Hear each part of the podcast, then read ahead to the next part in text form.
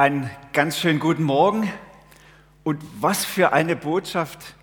Jesus lebt und weil er lebt, können wir Vertrauen haben. Ich habe dafür gebetet, dass Jesus uns heute das allen wie ins Herz nochmal ganz neu schreibt, dass er ja tatsächlich auferstanden ist. Er lebt jetzt hier auch heute Morgen unter uns. Und mich dünkt das so eine wichtige Botschaft, gerade auch jetzt in dieser Corona-Zeit Krise, es fällt uns allen fast die Decke auf den Kopf. Wir hoffen alle, dass es möglichst bald vorbei ist. Aber wisst ihr, was macht das schon? Jesus lebt. Er ist jetzt hier. Er ist unter uns. Wir können Hoffnung haben. Das Lied fand ich jetzt so passend, obwohl es ein uralter Schinken ist. Das ist fantastisch zu wissen, Jesus lebt. Und wir dürfen uns freuen und ich wünsche euch, dass ihr euch heute alle freuen könnt über diese Botschaft. Jesus lebt. Okay? Das, was Marion gerade gelesen hat aus dem Johannesevangelium, das strahlt zunächst ja mal alles andere als Freude aus, als Osterfreude. Ihr habt das vielleicht gerade jetzt mal wach nochmal gehört, wie das war. Es ist ja Ostersonntagabend. Johannes berichtet davon und da sitzen diese Jünger deprimiert zusammen. Sie, sie haben einen Riegel vorgeschoben, sie haben Angst vor den Juden, sie sind ganz verzweifelt, enttäuscht, es ist alles anders gekommen, als sie dachten. Also, das gar nichts von Osterfreude zu spüren. Diese zehn Männer, die einmal so gestrotzt haben vor Lebensfreude, vor Hoffnung, sie waren mit Jesus unterwegs und jetzt scheint alles zunichte zu sein. Sie haben sich zurückgezogen, ängstlich.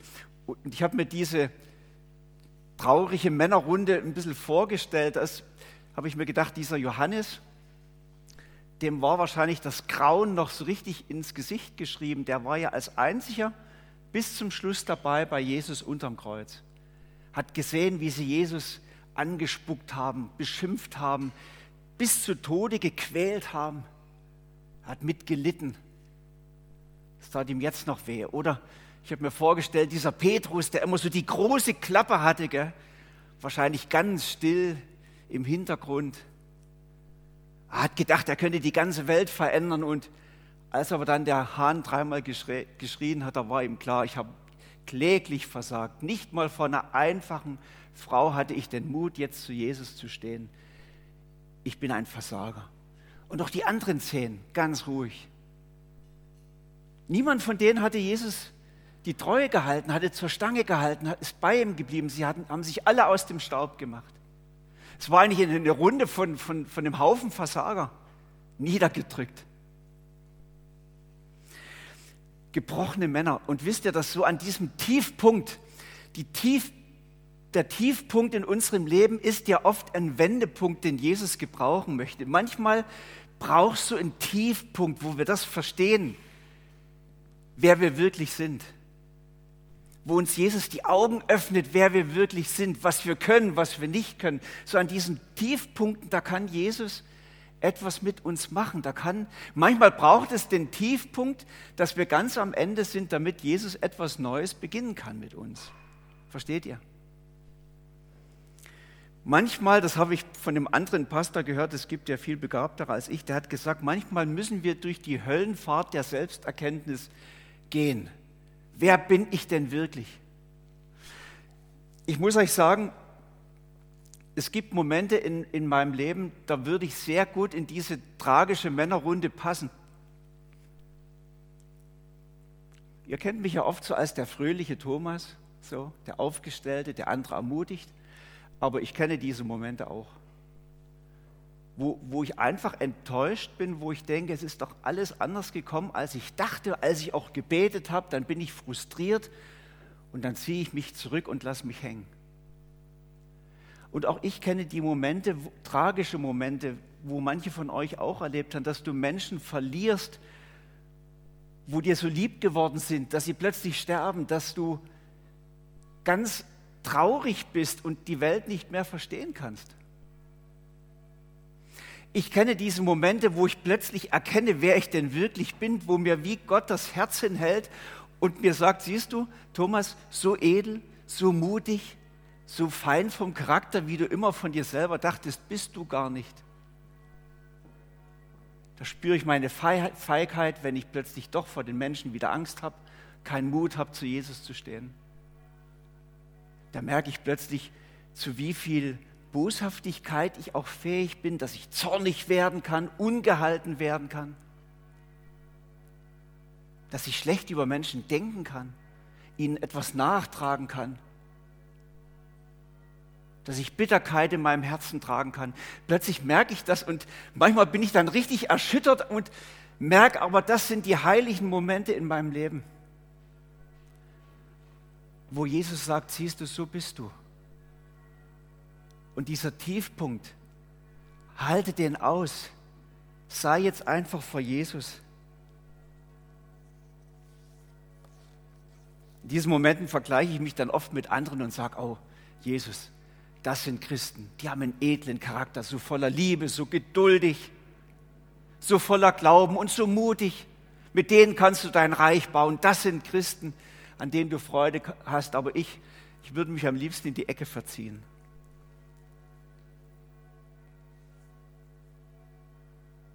Und jetzt die Glocken läuten rechtzeitig für diese Botschaft. Jesus kommt. Jesus kommt in diese verzagte, niedergeschlagene Männerrunde. Und das ist schon eigentlich Evangelium an sich, dass er uns nicht loslässt. Die fantastische Botschaft der Bibel ist ja, dass Gott gerade denen ganz nahe sind, die ein zerschlagenes Herz haben die zerbrochen sind, so sagt es uns der Psalmbeter. Da ist ja Jesus ganz nah. Das ist ja die Stärke von Jesus, dass gerade da, wenn wir so ganz am Boden sind, er sich nicht abwendet und sagt, ihr geht mir sowas auf den Keks. Lasst mich in Ruhe. Nein, sondern er geht uns nach. Er sucht uns dort am tiefsten Punkt auf. Er ist treu. Das ist das Fantastische, Unbegreifliche an ihm. Jesus kommt. Er kommt zu denen, die sich selber anklagen, die sich selber nicht mehr mögen, die sich selber nicht mehr verstehen, die irgendwie verletzt und zerstört sind. Er kommt. Und wie er kommt. Kein Vorwurf. Kein Vorwurf. Er hätte sagen können, wo wart ihr? Kein Vorwurf. Auch keine Abrechnung. Er hätte sagen können, ihr Feiglinge, niemand von euch hat zu mir gehalten und auch keine Moralpredigt. Er hätte sagen können, seht ihr, ich habe für euch mein Leben gelassen. Und beim nächsten Mal macht ihr es besser, dann gebt ihr auch alles. Nichts von alledem. Er kommt einfach, er tritt in ihre Mitte und sagt, Friede sei mit euch. Es ist alles gut. Friede sei mit euch. Was für eine Botschaft egal was du Schlimmes erlebt hast, egal was dir weh macht im Herzen, ich, der Heiland, komme, es ist gut. Ich bin gekommen zu heilen, zu trösten, zu ermutigen. Und wo immer du versagt hast und dich ärgerst über dich selber, zeigt ihnen seine Hände, seine Seitenwunde, sagt, seht ihr, dafür bin ich gestorben. Durch meine Wunden habe ich dich geheilt. Dir ist vergeben. Frieden. Wo immer wir verletzt sind, der Heiland macht das alles gut. Durch seine Wunden sind wir geheilt, sagt die Bibel. Der Auferstandene schenkt inneren Frieden. Jesus sagt das zu ihnen zweimal.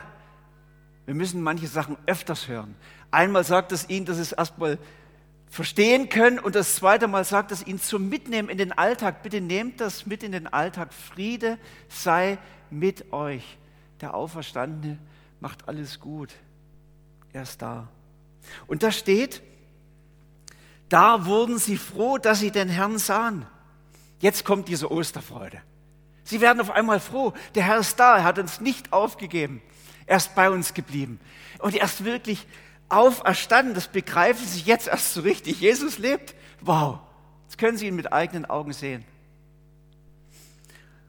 Aber wisst ihr, genau an dieser Stelle habe ich mich gefragt, warum kommt diese Freude erst jetzt? Ja? Es ist Ostersonntagabend. Jesus ist ganz früh vor Sonnenaufgang auferstanden, berichtet uns das Evangelium. Und die Maria war als erste an diesem leeren Grab und ist Jesus, dem Auferstandenen, begegnet und hat es den Jüngern erzählt. Und dann sind auch Petrus und Johannes zu dem leeren Grab gegangen und haben gesehen, dass es leer ist und dass die Grabtücher fein säuberlich zusammengelegt in der Grabhöhle liegen. Also sie haben es ja längst gewusst. Sie haben es ja längst gewusst. Und hatten noch keine Freude darüber, dass Jesus da ist. Sie kommt erst jetzt, wo sie Jesus selber begegnen. Und wisst ihr, das finde ich jetzt noch spannend für uns wir wissen alle miteinander sehr viel über Jesus und von Jesus. Wir haben sehr vieles gehört. Aber das Wissen über ihn allein macht uns noch nicht froh. Das Wissen allein reicht noch nicht aus, aus unserer Depression herauszukommen, versteht ihr? Sondern dazu braucht es die Begegnung mit Jesus. Die Begegnung mit ihm. Christlicher Glaube ist ja viel mehr als nur das Sammeln von christlichen Wahrheiten, dass wir unseren Kopf vollstopfen, sondern christlicher Glaube heißt ja Begegnung mit Jesus, Beziehung mit ihm. Darauf kommt es an. Das ist noch ein wichtiger Unterschied. Und ich möchte dir die Frage stellen, wie viel Zeit räumst du dem ein, Jesus wirklich zu begegnen? Wir haben so ein bisschen so eine Macke. Natürlich kommen wir immer wieder mal so zu Jesus und suchen ihn und, und bitten ihn um Dinge. Jesus, bitte bring das wieder in Ordnung und Jesus, bitte vergib und Jesus, bitte kläre diese Sache und so. Wir kommen immer gerade mit Sachen, die er für uns machen soll. Aber wenn ihr die Gebete lest von den Psalmbetern zum Beispiel, dann sagen sie, du bist der Gott, den ich suche. Meine Seele lechzt nach dir, du lebendiger Gott. Sie suchen ihn nicht zuerst die Sachen, die er für uns machen soll, sondern dich suchen, in deiner Gegenwart sein, vor dir einfach mal still zu werden, deine Liebe zu genießen, bevor ich schon mit meinen ganzen Bitten komme. Einfach jetzt mal die Begegnung mit dir, das ist das Erste. Ich habe den Eindruck, das ist etwas, das müssen wir wahrscheinlich alle miteinander nochmal ganz neu lernen. Und das ist der, der Punkt. Da liegt die Kraft. Da begegnet ihnen der Auferstandene. Da plötzlich verändern sich die Sachen. Da plötzlich kommt Freude. Versteht ihr? Die Begegnung ist wichtig. Wir haben so viele Verheißungen in der Bibel. Ich lese euch mal zwei vor. Psalm 145. Der, ist, der Herr ist nahe allen, die ihn anrufen, allen, die ihn ernstlich anrufen. Wenn wir ernstlich seine Nähe suchen, dann ist er nahe. Oder Johannes Jakobus 4, Vers 8, naht euch zu Gott, so naht er sich zu euch. Und es ist wahrscheinlich so wie bei jeder Begegnung mit einem Menschen ja auch, dass man, wenn man jemandem begegnen will, dann macht man das wirklich bewusst. Da gehört ein bisschen Zeit dazu. Da gehört auch die ungeteilte Aufmerksamkeit dazu, dass man sagt, jetzt will ich das ganz bewusst mit dir reden, dir begegnen. Ich habe jetzt Zeit. Wir müssen es neu lernen. Vielleicht gerade in dieser Corona-Deprimie. Es mag manches ein schwierig erscheinen. Und es ist ja auch schwierig. Wir hoffen alle, dass es bald überwunden ist. Aber trotzdem gilt ja, er ist da. Und in allem, was dich bewegt und was dich niederdrückt, ist er ja wirklich da. Es braucht gar nicht viel, in seine Gegenwart einzutreten und neuen Mut zu bekommen, neue Freude. Fällt das Haus zusammen. Wahrscheinlich nicht, das sind die Kinder. Schön, dass die Kinder endlich wieder da sind, oder? Können wir uns auch freuen darüber. Vers 21, da sprach Jesus abermals, Friede sei mit euch, wie mich der Vater gesandt hat, so sende ich euch auch. Aber man hätte sagen können, dass er sagt, ihr habt versagt, ich suche mir jetzt andere sondern er sagt, Friede sei mit euch und jetzt sende ich euch. Es ist schön, dass Jesus so mit Versagern, mit Sündern, mit unvollkommenen Menschen wie uns sein Reich baut. Da staune ich immer wieder drüber. Meine Güte, da gäbe es ganz andere Leute. Aber er hat es offenbar. Er vergibt und sagt, und jetzt lasst uns vorwärts gehen. Ich sende euch. Ich brauche euch. Und es fällt auch auf, dass er nie irgendwie sagt, ja, darf ich euch dazu motivieren, jetzt doch euch senden zu lassen? Kann ich euch gewinnen für diesen großen Auftrag? Er sagt einfach, ich sende euch und jetzt geht. Punkt. Da wird gar nicht groß diskutiert. Ist auch noch ein Style. Er gibt einfach den Auftrag, macht euch auf den Weg. Wie mich der Vater gesandt hat, so sende ich euch jetzt auch. Wie hat denn der Vater Jesus in diese Welt gesandt? Jesus hat das so beschrieben, äh, ich bin gekommen, um zu suchen und zu retten, was verloren ist. Die Mission von Jesus war, eine vom Feind besetzten Welt das Evangelium zu bringen, sie dem Teufel aus den Händen zu reißen und Menschen die frohe Botschaft von der Liebe Gottes zu bringen, die weit weg sind von Gott, die von der Liebe kaum etwas wissen, die nach Liebe aber hungern, die aber auch von der Gnade gar nichts wissen und nach Gnade hungern, denen das Evangelium zu bringen und ihnen die Einladung auszusprechen, Gott wartet auf euch, er sucht eine Beziehung zu euch. So, da sollen sie sich auf den Weg machen und sie sollen in seinem Namen Menschen diese Botschaft bringen, Menschen heilen, für Menschen beten, den Menschen dienen. Und wenn wir jetzt Apostelgeschichte lesen, dann sehen wir, wie die Jünger diesen Auftrag umgesetzt haben, haben sich auf den Weg gemacht. Und eigentlich überall, wo sie waren, haben sie die Osterfreude weitergebracht, weitergetragen, haben Menschen ermutigt. Menschen sind umgekehrt zu Gott, haben Glauben gefunden, sind Jesus nachgefolgt, haben ein neues Leben begonnen. Sie haben so viel Licht in die Dunkelheit gebracht. Es ist der Wahnsinn. Es war scheinbar alles möglich. Das sind Jünger, die haben sich einfach nicht abgefunden mit der Dunkelheit, mit der Depression dieser Welt. Sie haben das Osterlicht in die Dunkelheit getragen mit einer Überzeugungskraft, weil sie wussten, wir haben einen Herrn, der lebt. Für den ist überhaupt gar nichts unüberwindlich, unabänderlich. Er hat Auferstehungskraft und mit dem sind sie in die Welt gezogen. Versteht ihr? Ich habe mich gefragt, was würde Jesus uns heute Morgen sagen mit dieser Botschaft heute, am 4. April, Ostern 2021. Ich glaube, er würde uns sagen, findet euch nicht ab. Ich habe mich nicht abgefunden ich habe überwunden. Ich habe sogar den Tod überwunden. Nehmt das mit. Ich, der Auferstandene, bin mit euch. Nichts sollen wir einfach so hinnehmen. Nichts ist unabänderlich. Nicht deine eigene Depression, deine eigene Niedergeschlagenheit, was immer dich gerade bewegt. Jesus lebt. Er kann das überwinden. Und ich möchte dir Mut machen, mit dem, was dich selber niederdrückt, bewusst zu Jesus zu kommen die Begegnung mit ihm zu suchen und dich nach ihm auszustrecken und zu sagen, Jesus, du bist der Überwinder, überwinde mich. Schenk mir neu deine Freude, deine Kraft, deinen Frieden.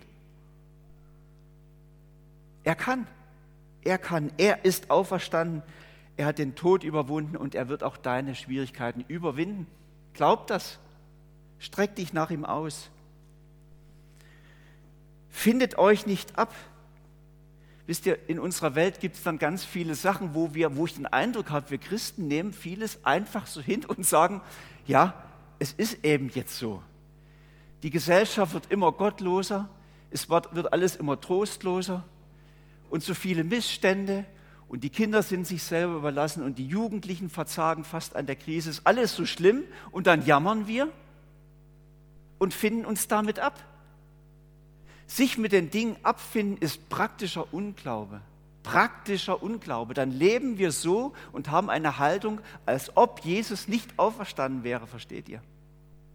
Unser Glaube endet nicht dort, dass wir sagen, für uns genügt es, wenn wir schöne Gottesdienste haben einen schönen Lobpreis und wenn wir einen Pastor haben, der eine schöne österliche Predigt hält, sodass wir wieder fröhlich nach Hause gehen, so der uns noch so die christliche Soße über unseren Alltagsglauben gibt, dann ist das für uns alles in Butter.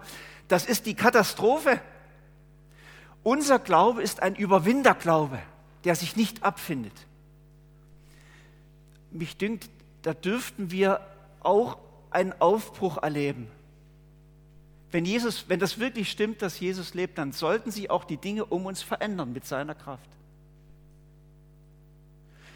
Ich möchte euch mal zwei Müsterli erzählen. Ich, hab, ich lese sehr gern Biografien und beobachte Menschen und versuche von ihnen zu lernen. Und da habe ich gemerkt, so die Leute, die im Gottesreich etwas bewegt haben, waren Menschen wie du und ich, mit Fehlern, Schwächen und mit, mit Versagen, aber sie sind immer wieder aufgestanden mit Jesus und haben darauf vertraut, dass Jesus alles möglich ist. Er ist der Überwinder. Und dann haben sie die Begegnung mit Jesus gesucht und haben aus dieser Kraft der Begegnung gelebt und sind in dieser Beziehung zu Jesus plötzlich auf Ideen gekommen, wo sie gemerkt haben, wir nehmen dieses, diese Dunkelheit der Welt nicht mehr hin. Wir können etwas verändern. Also ein Beispiel will ich euch sagen zum, ist Wilhelm Busch, den kennt viele von euch von dem Buch Jesus unser Schicksal. War ein engagierter Pastor, Verkündiger, gerade unter jungen Leuten. Aber der war, war auf viele andere Weise auch noch aktiv. Er hat in Deutschland gelebt während der schlimmen Weltwirtschaftskrise, Inflation. Ganz viele Leute Ende der 20er, Anfang der 30er Leute waren arbeitslos. Das waren Millionen ohne Arbeit, eine tiefe Depression, wie wir es uns heute hier mit dieser Krise gar nicht vorstellen können. Ist nicht vergleichbar, viel schlimmer. Und da hat er gesehen, Mensch, das war ein Jammer, so viele arbeitslose junge Menschen auch. Und da kam ihm die zündende Idee, er hat einfach eine Uni gegründet und da haben arbeitslose Lehrer arbeitslosen jungen Menschen Unterricht gegeben, Studium gegeben, dass sie sich weiterbilden konnten in der Krise. Das war ein Lichtblick in einer völlig dunklen, verzweifelten Situation für viele Menschen. Versteht ihr? Wilhelm Busch hat gesagt, das können wir doch nicht hingeben. Was ist die christliche Antwort auf diese Depression im Volk? Aber immer in der Vergangenheit graben, das ist jetzt schon fast 100 Jahre her, ist ja auch mühsam. Es gibt so viele hoffnungsvolle Zeichen in unserer Zeit. Ich habe ja in Wettingen gelebt mit meiner Frau 17 Jahre. Dort gibt es einen Standort von, von der Stiftung Wendepunkt.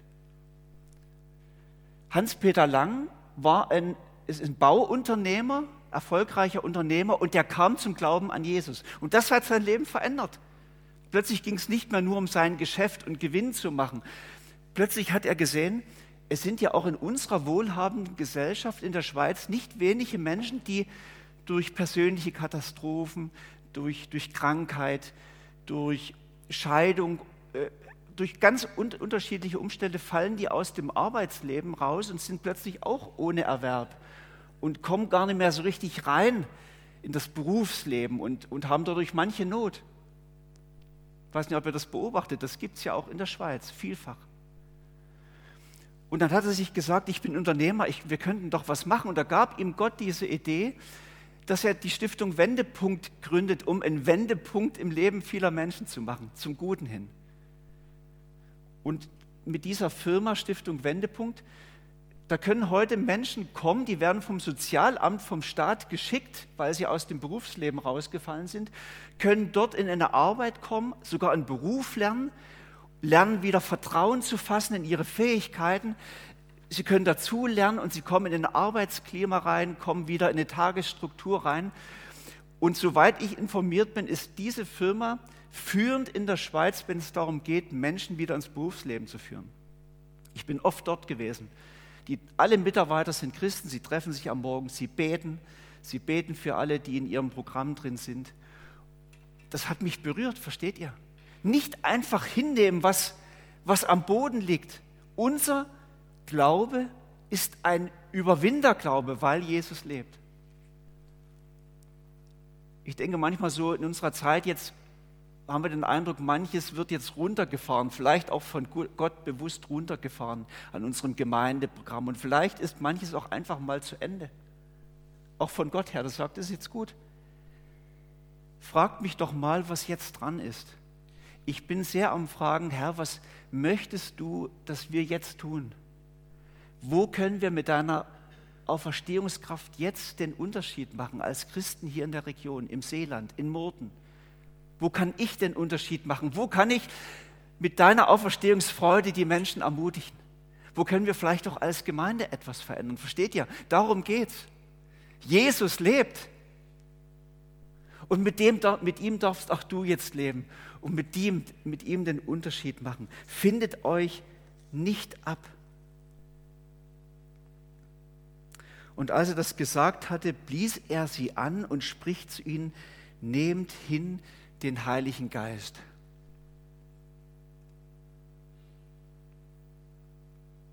Nehmt hin den Heiligen Geist. Das ist jetzt der Unterschied. Jesus macht ja keinen Appell und sagt, seht, ich bin auferstanden und jetzt los mit meiner Auferstehungskraft und jetzt gebt alles, erfüllt den Auftrag, geht zu den Menschen. Sondern er gibt ihnen den Heiligen Geist, sagt, nehmt den, nehmt den. Und das war für die Jünger in dem Fall jetzt auch einfach, sich das Geschenk geben zu lassen von Jesus, denn sie waren gerade in einer Verfassung, wo sie wussten, mit unserer Kraft, da ist es nicht weit her und mit unserem Mut. Und da war die Niedergeschlagenheit gerade richtig. Deswegen ist sie oft ein Segen. Wenn wir am Ende sind, dann sind wir am empfänglichsten dafür, dass uns Jesus seine Kraft geben kann, weil uns bewusst ist, wir allein, da ist nichts los. Wir brauchen deinen Geist dein Heiliger Geist, diese Kraft Gottes, diese Auferstehungskraft, die alles verändert bei dir und bei anderen Menschen um dich herum. Diese Auferstehungskraft, die dich zum Leben erweckt, das ist der Heilige Geist, war bei der Schöpfung am Anfang dabei, hat diese Welt zum Leben erweckt. Diese Kraft hat Jesus von den Toten auferstehen lassen. Diese Auferstehungskraft ist es, die dich beleben will die du brauchst, um zu leben. Der Heilige Geist ist ein, ein Geist des Lebens, ein Geist der Kraft, ein Geist, der schöpferisch werden lässt, kreativ macht, ein Geist, der mutig macht, ein Geist, der es schafft, dass du über dich hinauswächst, weil Christus in dir lebt mit seiner Kraft. Ein Geist, der keine Widerstände sieht, keine Hindernisse, sondern nur Möglichkeiten von Gott her der dir die Möglichkeiten Jesus zeigt und dich entschlossen vorwärts gehen lässt, der dir Hoffnung macht. Diesen Geist nehmt, sagt Jesus, nehmt diesen Geist und geht und segnet die Menschen und bringt ihnen meine Auferstehungshoffnung. Amen. Lasst uns miteinander beten. Herr Jesus Christus, dass du lebst, das wissen wir schon längst, Herr. Und jetzt bitte ich dich für jeden von uns, hier im Saal, drüben bei der Übertragung, zu Hause jetzt vom Bildschirm, ich bitte dich für jeden von uns, dass diese Wahrheit jetzt auch in unser Herz rutscht, dass wir sie mitnehmen. Und mach du uns lebendig, Herr. Erwecke in uns einen ganz neuen Glauben an dich einen ganz neuen Glauben, der mit deiner Auferstehungskraft rechnet, sich nach deinem Heiligen Geist ausstreckt, sich von dir beleben lässt. Herr, wir brauchen dich. Lass es Ostern werden bei jedem von uns. Erfüll uns neu mit deinem Glauben und mit deiner Freude. Der Herr segne euch dafür. Amen.